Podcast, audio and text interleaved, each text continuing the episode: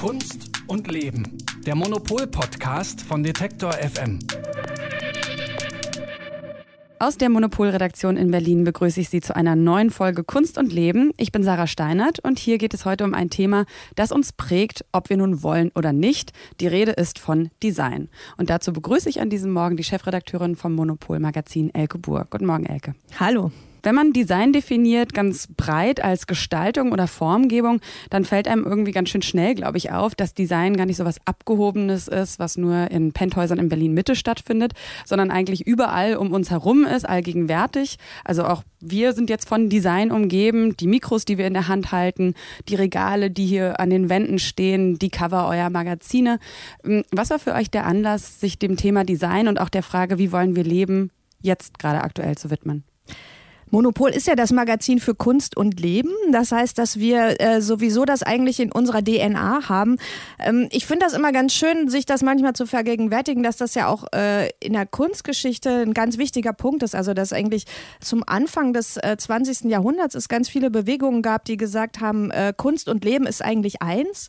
Und ähm, wenn wir unser gesamtes Leben gestalten, dann wird eigentlich das, wird eigentlich das gesamte Leben zur Kunst und umgekehrt. Also, ähm, das hat sich natürlich nicht nicht so wirklich bewahrheitet. Also äh, natürlich bleibt die Kunst Kunst und äh, der Rest des Lebens ist der Rest des Lebens, aber trotzdem dieses Bewusstsein dafür, dass eigentlich äh, die Gestaltung jedes einzelnen Alltagsobjektes eigentlich genauso interessant sein kann wie jetzt vielleicht ein Kunstwerk, das ist halt geblieben. Das ist ja auch was, was dann zum Beispiel im Bauhaus, wo wir auch schon mal drüber gesprochen haben, wichtig ist. Und äh, interessanterweise dieser Untertitel Magazin für Kunst und Leben. Es gab schon mal ein Magazin, nämlich in den 20er Jahren, was äh, genau diesen Untertitel hatte. Und das ist was, worauf sich Monopol eigentlich seit der Gründung bezieht Seed. Und deswegen machen wir das regelmäßig. Wir machen einfach mhm. immer mal wieder, wir gucken irgendwie, was ist im Design gerade interessant. Und für uns ist dabei wichtig, dass das zukunftsgerichtet ist, weil wir wollen gerne wissen, wie wir in Zukunft leben wollen. Und das ist eben nicht nur eine Frage, wie sieht die Kaffeetasse aus, die wir dann in der Hand haben, sondern das ist auch die Frage, wie sieht unsere Gesellschaft aus. Mhm. Und wir interessieren uns für Projekte, die das beides verbinden. Und gibt es Entwicklungen, die du da gerade besonders spannend findest?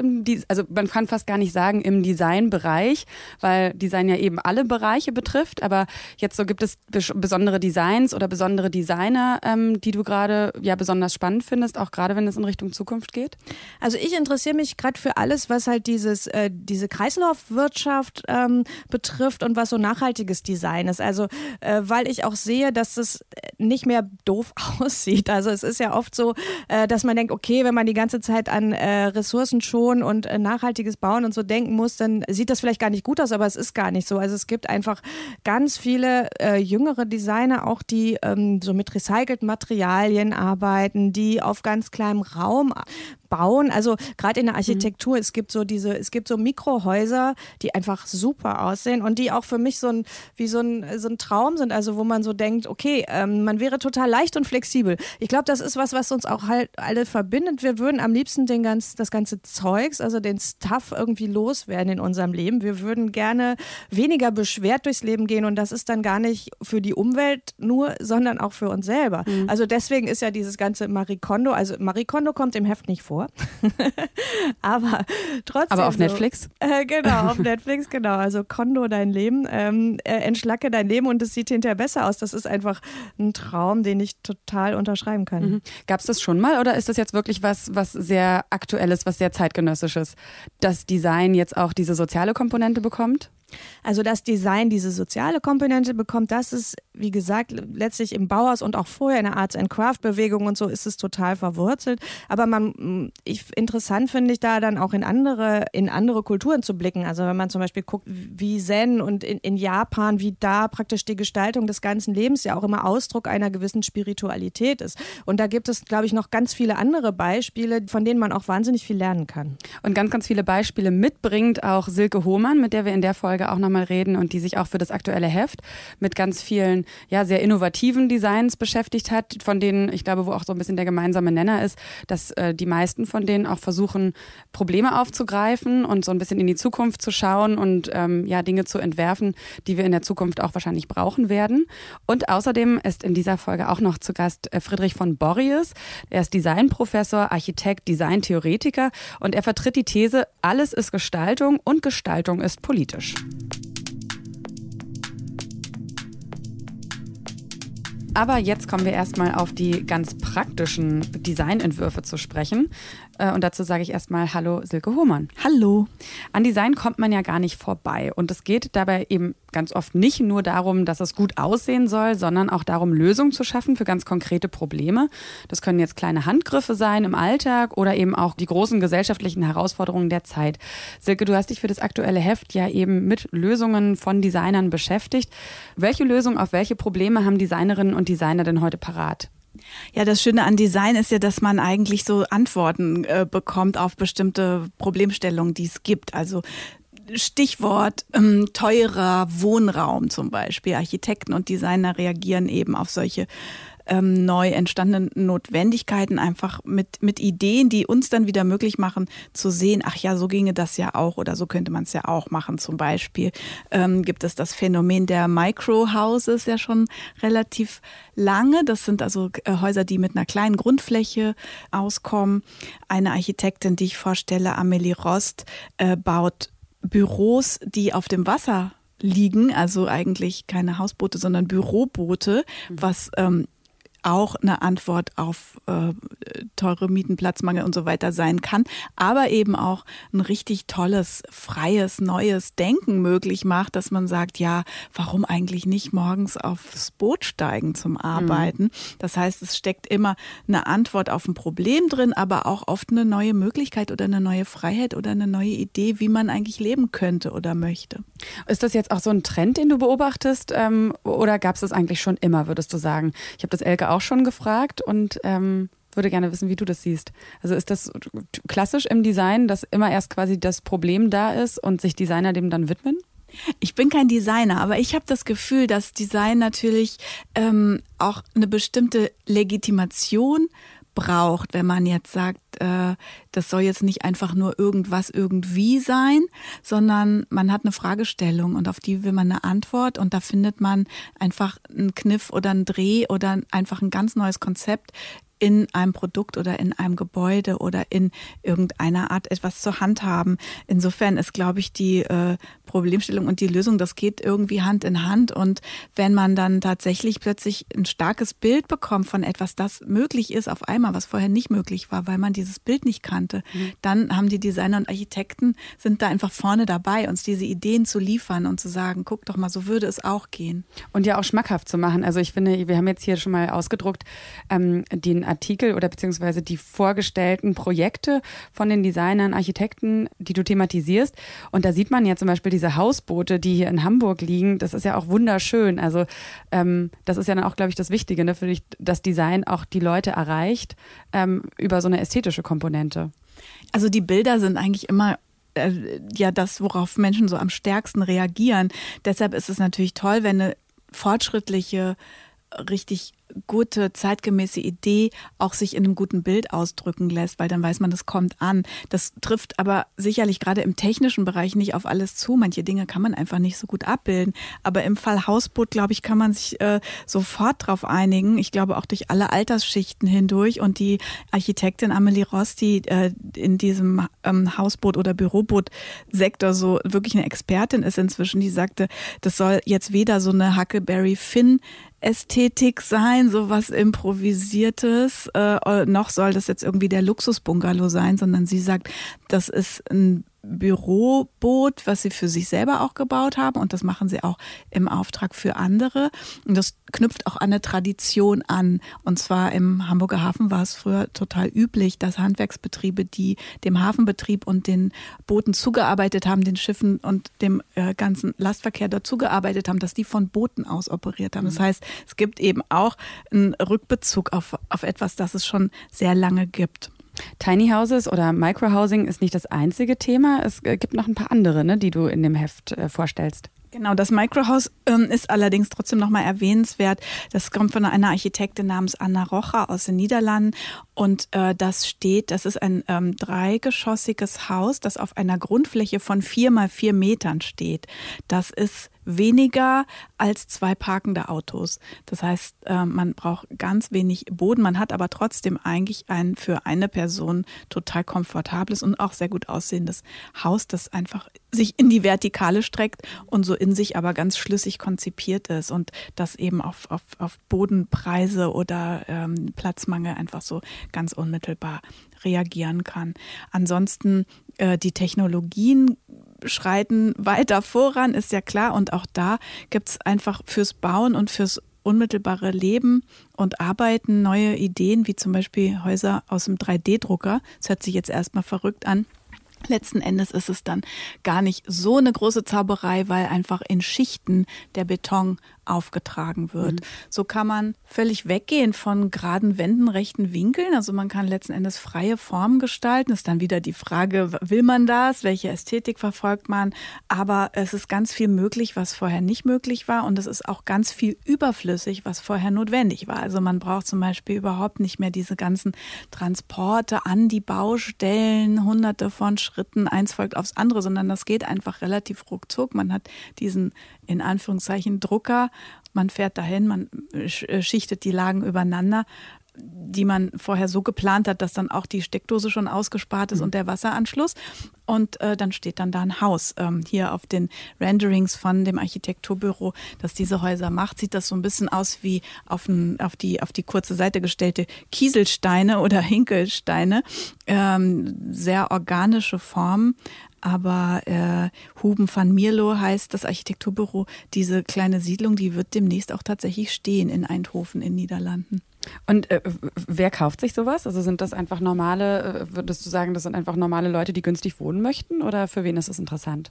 Über die Preise weiß ich noch nicht genug, um das sagen zu können. Ich würde sagen, jetzt zunächst sind diese ähm, äh, Premierenhäuser, Prototypen, in diese ersten Würfe ziehen vermutlich immer erstmal Leute, die wirklich auch aus diesem Bereich kommen und da vorne dabei sein wollen. Äh, so kenne ich das zumindest. Aber natürlich ist äh, der Traum vom Eigenheim, den gibt es ja irgendwie ungebrochen seit äh, Menschen gedenken. Mhm. Und ich denke, dass, wenn sich das rausstellt, dass das wirklich eine praktikable Lösung ist, die man vielleicht sogar auch nochmal auf eine ganz andere Art mitgestalten kann, als es bisher beim Hausbau der Fall war, könnte ich mir vorstellen, dass das sehr gut funktioniert. Du hast ja schon gesagt, Technologie natürlich hat einen großen Einfluss auch auf Design. Ähm, und auch auf die Frage, wie wollen wir leben, aber natürlich auch noch einen Schritt weiter, künstliche Intelligenz. Inwiefern hat die dann auch im Designbereich Einzug gehalten oder prägt vielleicht auch den Designprozess ganz anders jetzt mit? Also in diese Projekte, die ich vorstelle im Heft, habe ich auch ein ähm, humanoiden Roboter mit reingenommen. Little Sophia von Hanson Robotics in Hongkong. Die ist noch nicht auf dem Markt. Das ist sozusagen die kleine Version oder an Jugendliche oder Kinder gerichtete Version von dem Roboter Sophia, der schon äh, im letzten Jahr ziemlich breit in den Medien war und in Talkshows saß und so.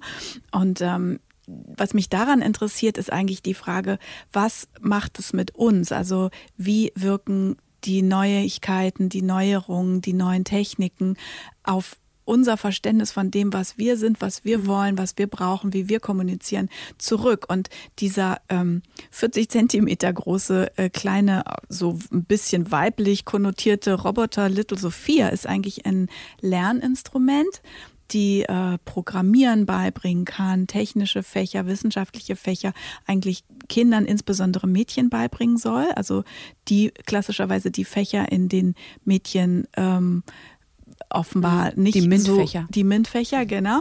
Und ähm, mit dieser freundlichen Puppe, die laufen kann, tanzen kann, auch Witze erzählen kann, soll da also nachgeholfen werden. Ähm, die Frage ist ja aber dann tatsächlich, wie sehen wir so einen Roboter? Ist das für uns so eine Art Haustier? Ist das ein Gegenüber? Äh, was auf jeden Fall Hanson Robotics äh, herausstellt und was denen ganz wichtig ist, ist, dass Gefühle verstanden werden mhm. von diesem Roboter und auch erwidert werden können.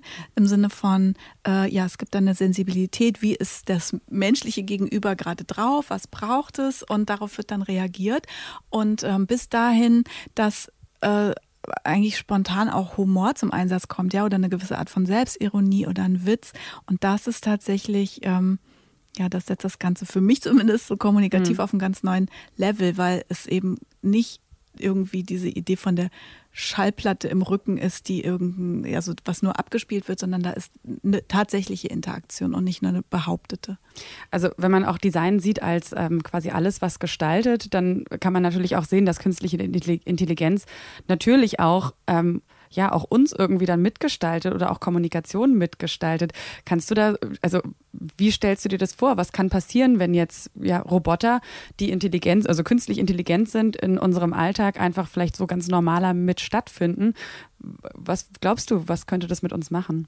Ich glaube, wir müssen tatsächlich uns erstmal fragen, was, äh, was wir davon erwarten und ähm, einfach auch so ein bisschen in die Praxis gehen und uns überlegen, ähm, wo ordne ich das so ein in, in meinem eigenen Verhalten und in meiner Sicht auf die Welt. Es ist ja schon äh, für uns auch fast schon eine Herausforderung, uns zu überlegen, in selbstfahrende Autos zu steigen. Das mhm. ist ein äh, anderer Punkt, den ich mh, vorstelle, wo ähm, die nächste Frage ist, was machen wir denn dann im Auto, wenn wir gar nicht mehr fahren? Mhm. Also was ist dieser Freiraum plötzlich? Wofür können wir den stattdessen verwenden? Und da gibt es das Büro New Tendencies in Berlin hier, die ähm, im Auftrag von Volkswagen sich überlegt haben, wie Innenräume von selbstfahrenden Autos noch aussehen könnten, wenn sie eben nicht mehr Lenkradsitz bei Fahrer, Anschnallgurt und so weiter haben, sondern eigentlich eine ganz neue ähm, Gestaltung auch brauchen. Und da kann man sich überlegen, dass man möglicherweise eine ärztliche Untersuchung stattfinden lassen kann während der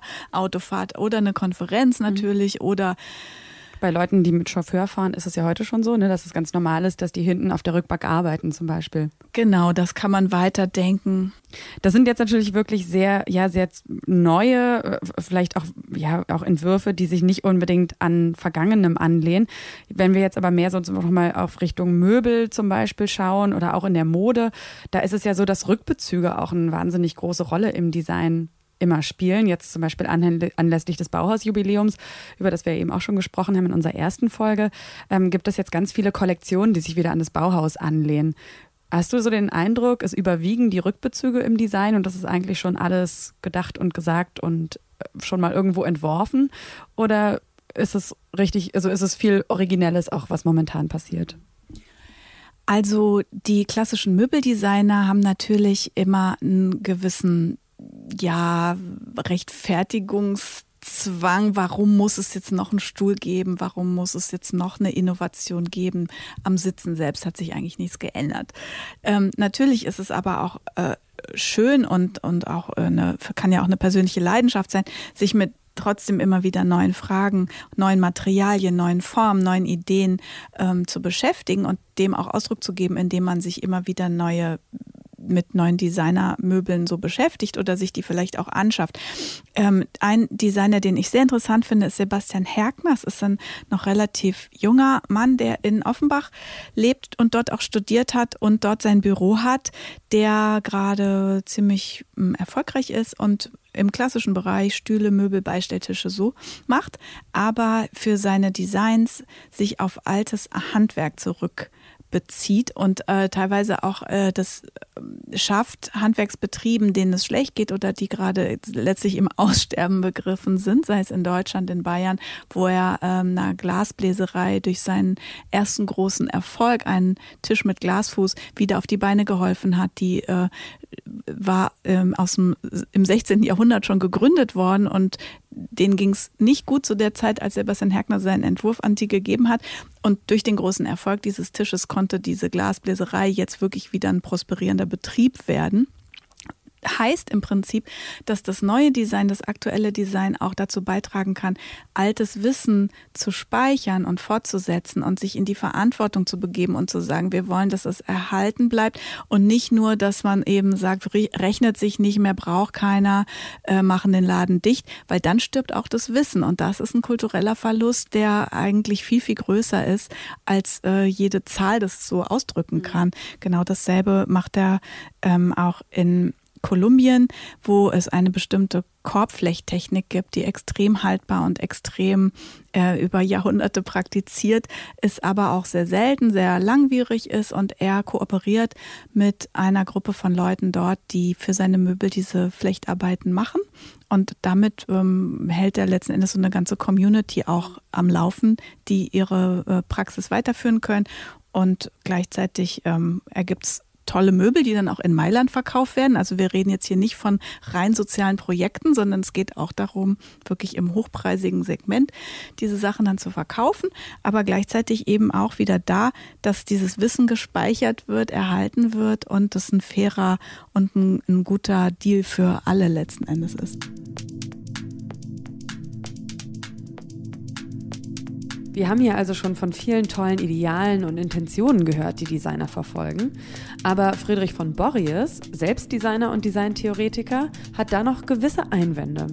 In der neuen Sammlung in München läuft aktuell eine Ausstellung von ihm mit dem Titel Politics of Design, Design of Politics. Und darin vertritt er die Thesen Design sexualisiert, Design kolonialisiert und Design manipuliert. Ja, Friedrich, für jemand, der selbst Designer ist, äh, klingt es ja so, als hättest du ein ziemlich schlechtes Bild von deiner eigenen Zunft. Hallo Friedrich erstmal. Ja, hallo Sarah. Ähm, Nein, ich würde nicht sagen, dass ich ein schlechtes Bild von meiner eigenen Zunft habe, aber ich glaube schon, dass ähm, Designer sich manchmal nicht äh, genügend bewusst machen, welche Einflussmöglichkeiten und welchen Einfluss sie auf Gesellschaft haben. Und das geht dann natürlich in beide Richtungen. Wenn einem nicht bewusst ist, was man alles in Anführungszeichen an Schaden anrichten kann, ähm, geht man vielleicht verantwortungslos äh, mit seiner Arbeit um. Und wenn man sich nicht bewusst macht, äh, was man alles beeinflussen kann, dann traut man sich vielleicht auch nicht äh, genügend äh, politisch bewusst äh, und zielgerecht zu arbeiten. Ähm, insofern plädiere ich dafür oder versuche in meiner Arbeit Designern, Designerinnen irgendwie klarzumachen, dass das, was sie machen, eine politische Dimension hat ähm, und die kann sowohl nach hinten in Anführungszeichen als auch nach vorne äh, losgehen. Und die Begriffe, die du jetzt genannt hast, sind halt welche, wo das nach hinten losgegangen ist. Darauf kommen wir auch noch zu sprechen, weil das findet ja auch in der Ausstellung statt. Auch wahrscheinlich solche schiefgegangenen Designs, oder? Naja, das Museum zeigt natürlich die Sachen, die sie gut findet, aber äh, zeigt es aus einer äh, relativ klassischen, objektbezogenen, ästhetischen Perspektive und ich zeige halt eine andere Dimension auf. Mhm. Also dort, dort steht zum Beispiel eine wunderbare Art Deco-Maske, und keiner weiß, äh, was das genau ist. Und das ist halt das erste Babyphone, also das erste Heimüberwachungsgerät. Ähm, und äh, man geht an dieser Vitrine vorbei und erfreut sich vielleicht an dieser schönen Art Deco-Maske, ohne sich klarzumachen, dass also diese Überwachungsdimension schon sehr lange im Design eingeschrieben ist. Und das ist der Punkt, an dem ich dieses Design manipuliert einbringe. Also etwas sieht sehr schön aus, wie auch das iPhone natürlich mhm. schön aussieht. Man freut sich daran, man benutzt es und macht sich deshalb vielleicht gerade nicht klar, was es alles noch ist, nämlich in diesem im Fall dieser beiden Beispiele äh, auch ein äh, Selbstüberwachungsgerät. Du beschäftigst dich ja ganz viel auf theoretischer Ebene mit Design. Du, le du lehrst auch Designtheorie an der Hochschule für Bildende Künste in Hamburg. Und äh, Elke hat auch gleich schon gesagt, dass du eine relativ breite Definition von Design hast. Und damit auch der Zuhörer das, oder die Zuhörer das vielleicht ähm, einen Einblick davon bekommen, zitiere ich mal aus deinem Buch Weltentwerfen. Da sagst du, Design ist das planvolle, also absichtliche, vorsätzliche, zielorientierte Gestalten von physischen und virtuellen Gegenständen, innen und außen Außenräumen, Informationen und sozialen Beziehungen. Also man hört, es geht weit über Architektur oder auch allgemein über Gegenstände hinaus und bezieht auch Kommunikation und soziale Beziehungen mit ein. Wie genau kann man die denn designen? Ja, die designen wir, glaube ich, andauernd, wenn wir äh, uns äh, zum Beispiel entschließen, in einem Restaurant ähm, einen großen Tisch zu machen mit einer Sitzbank, ähm, werden sich die Menschen, die daran sitzen, anders verhalten, als wenn ich lauter Einzeltische mit zwei Stühlen dran mache oder wenn ich äh, Stehtische mache. Mhm. Das bestimmt die Aufenthaltsdauer, das bestimmt, wer da zusammensitzt, das bestimmt, ob ich jemanden bitten muss, ein Stück zu rücken, wenn ich aufstehe.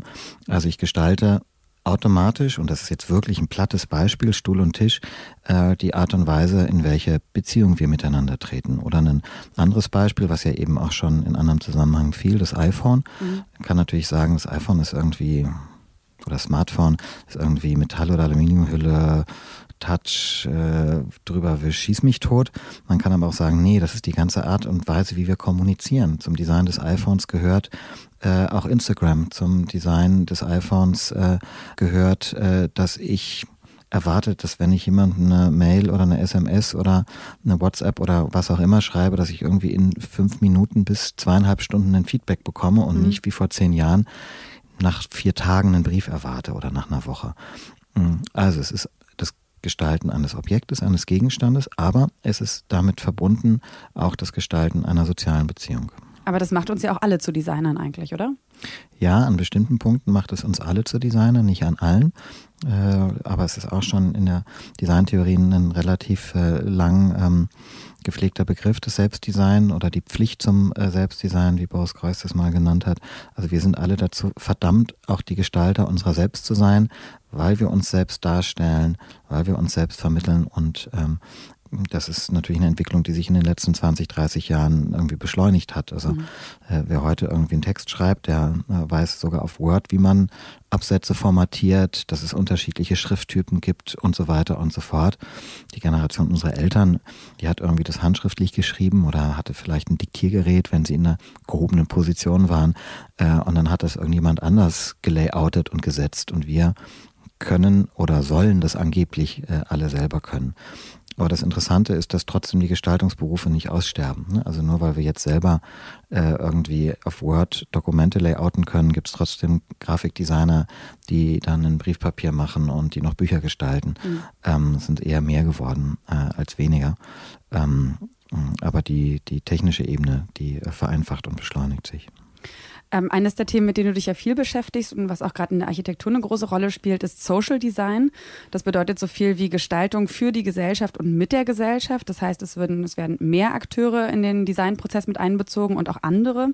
Würdest du sagen, dass sich, das ist ja eigentlich auch nochmal so ein bisschen die gleiche Frage oder eine ähnliche, äh, eine ähnliche Frage, ob damit nicht jeder zum Designer wird, beziehungsweise sind es dann auch Sozialarbeiter, Städteplaner?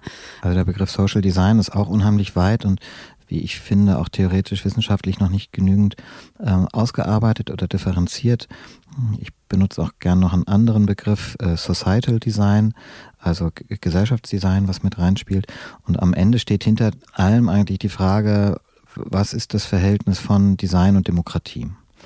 Ähm, wie auch beim Künstler hat der Designer sehr lange äh, so eine Art äh, Genie, Autorenkult, Selbstbild zelebriert, ähm, wo er in einem relativ oder sie in einem relativ abgeschlossenen Prozess irgendetwas entwirft, entwickelt und das war's dann, fertig. Heute äh, haben wir teilweise einen anderen Anspruch äh, und sagen äh, oder äh, so, Unternehmen sagen, in eine Produktentwicklung äh, sollen auch die Nutzer mit einbezogen werden, dann werden die Produkte besser marktfähiger, erfolgreicher, also eine ganz kapitalistische Denkweise. Ähm, äh, und deshalb äh, werden die zukünftigen Nutzergruppen mit in das, den Designprozess mit einbezogen. Das äh, ist für den Designer eine andere Aufgabe. Ähm, Im Städtebau und der Stadtplanung äh, das Gleiche, weniger jetzt äh, kapitalistisch unternehmensorientiert, sondern gemeinwohlorientiert, dass man sagt, es ist doch ein Irrsinn, dass wir die Bevölkerung, für die irgendwas gebaut und geplant wird, nicht mit einbeziehen. Ähm, auch da spielt dann Beteiligung eine neue Rolle und auch da verliert dann der Gestalter so ein, ein Stück weit von seinem Hoheitsanspruch, der äh, Gestalter von Gegenständen oder Räumen zu sein, sondern wird zu einem Gestalter von Prozessen und von Dialogen. Auch das hat mit dem zu tun, was ich vorhin gesagt habe, dass wir Beziehungen gestalten. Weil natürlich musst du auch da eine Beziehung erstmal herstellen oder eine Situation, in der Menschen sich öffnen, in der sie miteinander arbeiten können, in der sie äh, Kritik äußern als auch zulassen können. Ähm, denn Partizipation heißt ja nicht, dass jetzt da lauter Leute aufeinander kommen, die treffen, die schon Partizipationsexperten sind, sondern die denken auch alle erstmal, sie haben hier die, das einzige Anliegen und die dafür richtige Lösung und müssen das auch alle lernen, mhm. was es heißt, andere Stimmen wahrzunehmen, zu akzeptieren, einzubinden etc. Ähm, insofern ist dieses Verhältnis von Demokratie und Design, wer designt für wen, was wie, äh, schon eine total wichtige Aufgabe, aber es hat auch eine Anbindung an eine neue Formen von Unternehmenskultur und Produktentwicklung und ist also teilweise auch äh, ja einfach sozusagen profitorientiert. Und das ähm, ist wiederum ein ganz spannendes äh, Spannungsfeld, was man sich als Theoretiker dann natürlich gerne irgendwie anguckt, zwischen sozial engagiert, du hast den Begriff mhm. Sozialarbeiter verwendet, bis hin zu Optimierung äh, von ähm, kapitalistischen Produktentwicklungsstrategien. Ähm, kommen wir mal vielleicht so ein bisschen mehr auf dich zu sprechen. Also es ist ja schon ein bisschen klar geworden, was du für eine Haltung hast, auch zu dem, was du tust. Aber äh, kannst du das vielleicht nochmal zusammenfassen? Also was treibt dich an? Ähm, was, also gerade auch als Designer, jetzt vielleicht weniger als Lehrender, ähm, welche Vision verfolgst oder was, ähm, ja, was versuchst du dieser Welt zu geben? Mit dem, was Ja, jetzt kann man ja schön widersprüchlich werden. Also äh, Design, äh, also ich habe Architektur studiert, weil ich irgendwann mal mit 16 oder 15 von meinem Vater in einer äh, Bauhaus-Utopien-Ausstellung mitgenommen wurde und von dieser Idee, dass man äh, mit Gestaltung Gesellschaft verändern kann, total begeistert und angefixt war und irgendwie äh, damals meinte und gedacht habe, jetzt hätte ich es gefunden. Dann habe ich Architektur studiert Und äh, habe dann aber gemerkt, dass jetzt nur Gebäude äh, zeichnen und äh, Baustellen ähm, beaufsichtigen doch nicht die Form ist, äh, wie ich glaube, dass man Gesellschaft verändert und habe mein Feld ein bisschen ausgeweitet in die Theorie und ins Nachdenken, ins Ausstellung machen ähm, mm, und bin seitdem so ein Grenzgänger, würde ich sagen, zwischen künstlerisch-gestalterischen Praxen, planerischen. Ich habe auch Kommunen und Städte beraten bei äh, Entwicklungsperspektiven und theoretischen Auseinandersetzungen mit dem, was sich aus Geschichte und Gegenwart von Politik, Gesellschaft, Gestaltung äh, so an Zusammenhängen ergibt. Mhm. Und ähm, ja, was versuche ich der Gesellschaft zu geben? Ähm, ich glaube, dass man mit, mit Gestaltung, mit Design, mit Architektur, mit angewandter Kunst unheimlich viel positiv verändern kann. Ähm, und ähm, äh, das versuche ich selbst und das versuche ich irgendwie meinen Studierenden weiterzugeben oder sie dazu anzu, anzuregen, sie zu infizieren äh, und zu ermutigen und ähm, äh, dadurch äh, irgendwie ja, einen Beitrag dazu zu leisten, dass das äh, äh, dass wir eine gerechtere und, und äh, lebenswerte Gesellschaft sind. Dann kommen wir mal auf deine Ausstellung zu sprechen. Äh, Die läuft momentan in München im Designmuseum, Design of Politics, Politics of Design. Ähm, was sieht man denn da? Also was, ähm, inwiefern werden diese Themen, inwiefern hast du denen da quasi eine Bühne gegeben? Also die Ausstellung hat ähm, zwei Ebenen. Die erste ist, äh, dass ich in die Ausstellung, wie ich sie vorgefunden habe, also die Dauerausstellung reingegangen bin und versucht habe aufzuzeigen, dass ähm, Design immer auch eine politische Dimension hat. Äh, hatten wir auch am Anfang vom Gespräch. Ich zeige äh, ähm, an Die bestimmten Maske Möbeln. zum Beispiel, ne? Genau, die Maske, das Design manipuliert. Ich zeige, äh, ähm, dass äh, es viel weniger Frauen als Männer ausgestellt werden, also dass bestimmte gesellschaftliche Machtverhältnisse auch im Museum sich reproduzieren. Ähm, wir zeigen, wie sich der Kolonialismus immer noch im Design irgendwie ausdrückt. Zum Ähm, Beispiel, kannst du da ein Beispiel geben? Ja, das ist, äh, ist total spannend. Da steht so ein äh, spätes 19. Jahrhundert äh, Möbelstück, äh, so eine Kommode aus diesem sogenannten äh, äh, ja, japanischen Stil. Und ähm, dabei wird aber überhaupt nicht erzählt, dass dieses japanische Kunsthandwerk, wie wir es heute kennen, ähm, entstanden ist als ja, nationale Identität stiftende Reaktion auf die von den Amerikanern erzwungene Marktöffnung Japans in der Mitte des 19. Jahrhunderts. Also, dass wir es hier überhaupt gar nicht in Anführungszeichen mit so einem originalen japanischen Stil zu tun haben, sondern schon mit einer Reaktion auf Kolonialismus, ähm, der dann wiederum im Westen aufgegriffen wird als vermeintlich authentische lokale Kultur. Und das stellen wir gegenüber, äh, dieses Möbel, was da so kontextlos steht, indem wir da lauter Sony Walkmans aus den 80ern äh, sozusagen reinstellen, die eine ganz andere Ästhetik haben, aber die ja wiederum eine Reaktion sind äh, auf eine westliche Industrieentwicklung, auf äh, den Umgang des Westens mit Japan oder die Reaktion Japans auf den Umgang des Westens nach dem Zweiten Weltkrieg. Ähm, also dieses Nachahmen und Weiterentwickeln der ja letztlich äh, dann zu einem Niedergang der, äh, der westlichen Unterhaltungsindustrie ähm, irgendwie geführt hat. Also das ist so der erste Teil der Ausstellung, anhand von Objekten, die da immer stehen, zu zeigen, dass die noch eine andere Geschichte haben, dass da noch mehr dahinter steht als nur, finde ich schön, finde ich nicht schön, sieht geil aus und so weiter. Und dann gibt es einen zweiten Teil, ähm, die ähm, Design of Politics, wo ich die These aufstelle, dass wir auch ähm, Politik gestalten können und dass es wichtig ist. Und ich gebe auch ein paar Beispiele. Und wir sind jetzt wer? Gestalter. Alle? Ah, Oder Designer und Gestalter. Äh, Mhm. Designer und Gestalter. Ähm, wir alle eh, äh, aber im Spezifischen auch Designer und äh, Gestalter. Und gebe auch ein paar Beispiele. Es beginnt bei so platten Sachen wie, warum sieht ein Orden äh, heute noch aus äh, wie ähm, das sogenannte Bundesverdienstkreuz, äh, wie das Eiserne Kreuz, äh, was eine sehr spezifische Geschichte hat und eigentlich aus dem militärischen äh, Raum eher ent entstammt als aus dem zivilgesellschaftlichen. Äh, oder ein Beispiel, die Wahlurne, wenn wir hier in Berlin wählen gehen, dann stecken wir unseren Wahlzettel in eine Mülltonne. Und ich weiß nicht, ob das der richtige Ausdruck für diesen wichtigen Akt des, des Wählens ist. Mhm. Und natürlich kann man jetzt drüber streiten, ob jetzt die, wenn die Wahl ohne cooler aussieht oder besser, ob dann wirklich mehr Leute wählen gehen. Aber Gold, zum ähm, Beispiel eine goldene Schale. Ja, genau, eine goldene Schale, die Klingen macht. Nein, mhm. bestimmt nicht. Aber sich trotzdem bewusst zu machen, ja, diesen wichtigen Akt, den vernachlässigen wir. Den, das ist gar kein Zeremoniell, das ist kein Akt, der irgendwie wichtig und wertvoll ist, sondern der endet damit, dass ich mal einen Zettel in eine Mülltonne schmeiße. Ein bisschen zu abstrakteren Fragestellungen, wie gehen wir mit Organisationen äh, von, von Politik um. So, und das, dazu gebe ich ein paar Anregungen und stelle ein paar Fragen und wir werden jetzt äh, in der nächsten Woche eine Ausschreibung machen für vier Workshops, äh, wo wir Menschen äh, fragen zu Themen wie die, die ich genannt habe, oder Themen, von denen Sie meinen, die sind viel wichtiger als die, die ich genannt habe, Workshops im Museum zu machen und mit den Ergebnissen des Workshops auch die Ausstellung wieder zu verändern und ihre eigenen Spuren zu hinterlassen. Weil das ist mir auch ganz wichtig, dass man im Sinne von einer Demokratisierung auch von Inhalten, man kann selber eine Setzung machen, ähm, aber man muss dann auch zulassen, dass andere darauf wieder reagieren und ihre eigenen Spuren hinterlassen. Und vielleicht ein Beispiel noch dazu, das total tolle Ergebnisse hatte. Wir hatten auch vor der Ausstellung einen Open Call und haben gesagt, wir äh, laden Menschen, die nicht Designer sind, aber die meinen, dass sie Sachen machen, die ins Museum gehören, ein, ähm, äh, die uns einzureichen. Dann haben wir die alle eingeladen, die teilgenommen haben, die so aus der Region Bayern kamen und haben gesagt, jetzt macht ihr eine Jury mhm. und entscheidet ohne uns, was davon in die Ausstellung kommt und was nicht. Mm, die waren die härteste und strengste Jury, die ich je erlebt habe.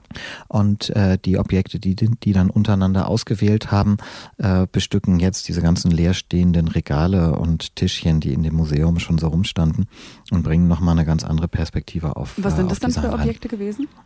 Also das reicht von einer Künstlerin, die ähm, äh, Vagina ähm, Abguss äh, Vagina-Modelle ähm, mit Frauen und Menschen, die sich als Frauen äh, fühlen, baut, weil es äh, ein von seiner Form her wohl auch Frauen wenig bekanntes Körperorgan ist. Viele Frauen wissen nicht und Männer auch nicht, äh, wie das tatsächlich aussieht, weil es ja auch teilweise unter der Haut ist. Mhm.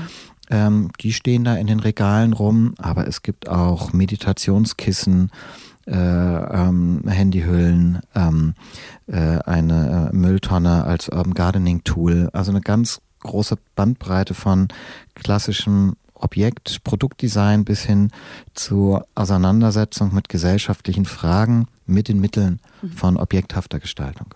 Gibt es ähm, vielleicht auch eins dieser Objekte, ähm, vielleicht aber auch etwas, worüber ich auch schon mit Silke gesprochen habe, also viel Tiny Houses, Floating Houses. Ähm, gibt es so ein paar Objekte, die auch vielleicht ja in, in, jetzt der jüngeren Vergangenheit designt wurden, wo du sagst, wow, die findest du wirklich so beeindruckend und da vereint sich irgendwie Idealismus und Ästhetik drin und die, ja, die findest du super? ist immer so schwer, das auf den Punkt zu bringen. Ich, ich, ich finde das Fahrrad zum Beispiel super. Mhm. Ist jetzt nicht gerade erst designt worden, aber wird doch immer wieder neu entdeckt und mhm. neu gestaltet, ähm, weil es äh, Spaß macht, weil es gesund ist, weil es äh, klimafreundlich ist. Ähm, ein anderes Möbelstück, was für mich unheimlich viel auf den Punkt bringt, ist der Freischwinger, im Positiven als natürlich auch im Negativen weil ich diese Vorstellung, dass man dieses herrschaftliche Sitzen, Sitzen ist ja ein Herrschaftsausdruck, ne, man besitzt etwas, äh, ähm, so völlig neu gedacht hat. Ne? Man ist plötzlich frei und schwingt und bewegt, ein bisschen unsicher, aber halt auch freier. Und das in einer Zeit entstanden, also 20er Jahre, als es ja auch im gesellschaftlichen Aufbruch ging. Ähm, und gleichzeitig natürlich ähm, auch zeigt, äh, wie dann sowas ähm, äh, ja eine, eine ganz andere Bedeutung bekommt, weil es halt kein befreiendes Möbel geworden ist, sondern ein mhm. bürgerliches Repräsentationsstück, was man so aus Arztpraxen, Anwaltskanzleien etc. kennt und ähm, nicht wie anfangs gedacht äh, billig industriell hergestellt wurde, sondern äh, halt äh, sehr teuer. Aber das finde ich auch gerade spannend. Ähm, da sagst du ja, das ist eigentlich quasi mit einer Idee und mit einem ideellen Überbau designtes Stück. Und äh, es kann aber sein, und das kann einem vielleicht als Designer passieren, dass dann der Konsument das aber quasi völlig sinnentleert oder zweckentfremdet, könnte man ja fast sagen. Ist, würdest du sagen, das ist auch also ist das nicht in der Regel auch der Fall, dass quasi die ganzen Ideen, die der Designer hatte, vom Konsumenten gar nicht so, also gerade wenn es dann mainstreamig wird, was ja auf der einen Seite schön ist, aber dann auch gar nicht so gewertschätzt wird? Ja, wenn man beim Beispiel bleibt, ist es, glaube ich, weniger der Konsument als die Unternehmen und auch der Museumsbetrieb, die das dann ja ikonisiert haben äh, und über, ne, wie jetzt auch 100 Jahre Bauhaus sozusagen in höhere Sphären, Museumsstück und deshalb teuer getrieben haben. Und in äh, meiner Münchner Ausstellung äh, haben wir dort einen Freischwinger, der da steht, ausgetauscht gegen einen äh, für 100 Euro auf Ebay gekauftes Fake aus, keine Ahnung, China oder sonst woher. Ähm, und da steht er jetzt äh, in der ständigen Ausstellung, als sei es das Original, weil es das vielleicht auch das Original ist. Also das wirklich gemeinte mhm. war vielleicht das, was sich jeder für wenig Geld kaufen kann und nicht das, äh, was man für 1000 Euro äh, im, im äh, teuren Einrichtungshaus oder im Museumsshop kauft. Ähm, und da sind es jetzt, war es weniger der Konsument und der Designer als die Produktions- und Vertriebsbedingungen des Kapitalismus, die die ursprüngliche Intention so ein bisschen äh, aus dem Blick genommen haben. Würdest du auch sagen, es kann genauso frustrierend sein, Designer zu sein wie Politiker zu sein, weil man quasi nie seine Vision im Gesamten wahrscheinlich verwirklicht sehen wird? Kann ich schwer beantworten, weil ich nicht genau weiß, wie frustriert Politiker sind. Vielleicht ist ein entscheidender Unterschied, dass ja in der Politik sich auch noch ein anderes Handlungsmotiv äh, durchgesetzt zu, äh, zu haben scheint. Die narzisstische Selbstbestätigung äh, und der äh, Erhalt von Machtpositionen. Ähm, und das spielt vielleicht im Design nicht so eine große Rolle. Mhm. Weshalb äh, Designer dann vielleicht äh, weniger frustrierte Menschen sind. Du bist auf jeden Fall kein frustrierter Mensch. Nö, ich hoffe nicht, dass ich den Eindruck mache. Also auf mich nicht und die Hörer sollen es natürlich für sich selbst entscheiden. Ähm, hast du die Hoffnung, dass Design die Welt so weit verändern kann, dass aktuelle Probleme, die wir jetzt haben, du hast ein paar von denen ja auch schon am Anfang angesprochen, dass die wirklich schnell genug gelöst werden können? Ah, das sind diese ganz, ganz großen Fragen. Ja. Kann man nur sagen ja und danach muss man auch sagen nein. Ja, ganz viele Sachen können wir auch mit Design einen Beitrag zu leisten, dass sie gelöst werden und an ganz vielen äh, Punkten natürlich auch ein Nein, weil es auf einer anderen Ebene entschieden wird, im persönlichen Lebensstil, äh, in der Politik, ja, in, in grundlegenden gesellschaftlichen äh, Entscheidungen. Oder, um es am Beispiel klar zu machen, ähm, natürlich können Architekten nicht nur schicke, tolle, große Luxusvillen entwerfen, sondern sie können auch Wohnungen entwerfen, wie das zum Beispiel Arno Brandelhuber jetzt mit seinem neuen Projekt hier in Berlin gemacht hat, wo man zeigt, man kann auf wenig Raum kooperativ, gemeinschaftlich toll leben äh, und spart damit sozusagen Kosten im Bau, an Materialien und Ressourcen, äh, Kosten an Raum, ne, weil sozusagen wir müssen dichter leben äh, und äh, hat mehr soziale Gemeinschaft. Das mhm. können Gestalter zeigen und machen. Aber die Entscheidung, ob ein in Anführungszeichen erfolgreiches, bewundernswertes, ähm, respektiertes, angesehenes Leben äh, eines ist, was bewusst sagt, nee, ich brauche nicht das große Haus mit dem großen Garten und dem Auto da draußen, sondern äh, ich lebe in einer Gemeinschaft äh, mit gemeinsamer Zeit, mit Aktivitäten, ähm, weil das mir wichtig ist. Das können die Designer nicht machen, das mhm. müssen wir als Gesellschaft entscheiden. Also man kann Angebote schaffen, Beispiele geben, Gegenbilder produzieren, ähm, also sozusagen überhaupt das Vorstellungsvermögen anregen und, und auch zeigen, hey, es geht. Ja? Aber dass wir sagen, so leben wir, das machen wir so, oder dass die Politik entscheidet, in sowas stecken wir Fördergelder und nicht mehr in anderes, das wird auf einer anderen Ebene entschieden. Ja, vielen Dank, Friedrich von Borries. Und wer mehr von dir lesen will, dem empfehlen wir dein Buch Weltentwerfen, eine politische Designtheorie. Da steht, glaube ich, auch nochmal viel von dem drin, worüber wir jetzt gesprochen haben. Und wer live sehen und erleben möchte, was du mit Politics of Design meinst, der kann noch bis Ende September in deine Ausstellung gehen. Design of Politics, Politics of Design in der neuen Sammlung in München. Und dann äh, wirst du auch wieder regelmäßig, ähm, ja, wird von dir zu lesen sein, online im Monopol-Magazin. Du hattest schon mal eine Kolumne und jetzt gibt es eine neue neue Kolumne. Vielleicht kannst du uns jetzt zum Ende hin nochmal verraten, wie die heißen wird und worum es da genau gehen wird. Ja, die neue Kolumne heißt äh, Ungelegte Eier. Ähm, ich finde es schade, auch aus eigener Erfahrung, dass man über Dinge öffentlich oder halböffentlich oft erst spricht, wenn sie fertig und abgeschlossen sind und nicht schon vorher, wenn sie eigentlich in Entstehung sind und im Machen. Ich finde generell das Unfertige auch was total Spannendes, weil es noch so viele Möglichkeiten hat. Und deshalb äh, werde ich einmal im Monat äh, Freunde, Bekannte oder Menschen, die ich interessant finde, zum Mittagessen einladen und sie alle bitten, ein ungelegtes Ei mitzubringen. Dann werden wir über diese ungelegten Eier sprechen und hoffentlich das eine oder andere auch ausbrüten. Ähm, und äh, äh, davon schreibe ich dann einmal im Monat in der Monopol Online-Seite. Sehr schön. Also ich bin auf jeden Fall ab jetzt dann regelmäßige Leserin und Ihnen empfehle ich das auch. Ja, vielen Dank nochmal, Friedrich. Vielen Dank fürs Zuhören.